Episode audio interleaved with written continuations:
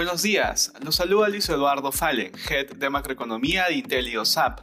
El día de hoy, viernes 12 de noviembre, los mercados muestran rendimientos mixtos mientras continúa la cautela ante los datos económicos publicados esta semana y por anuncios corporativos.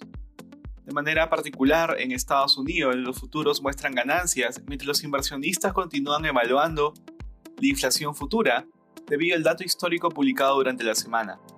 En el plano corporativo, las acciones de Johnson Johnson subían más de 3% previo a la apertura del mercado, luego de anunciar que planea separarse en dos empresas.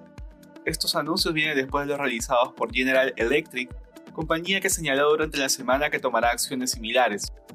En cuanto a cifras económicas, según el sitio especializado en empleo, Indeed, hubieron más de 10 millones de vacantes al inicio de noviembre, superando ampliamente la cantidad de personas desempleadas reportadas en octubre.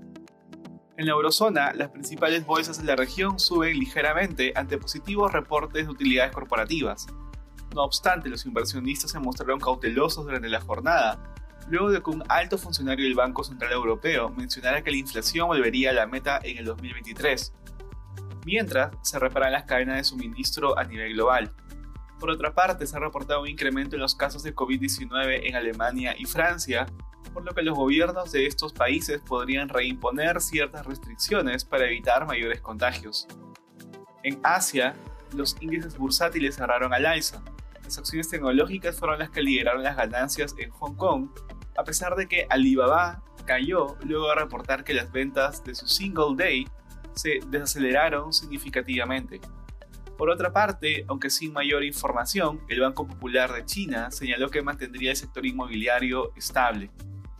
El Nikkei japonés, por su parte, también subió.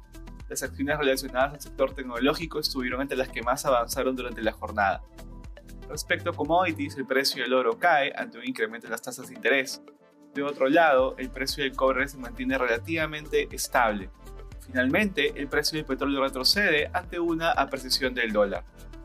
Gracias por escucharnos. Si tuviera alguna consulta, no duden en contactarse con su asesor.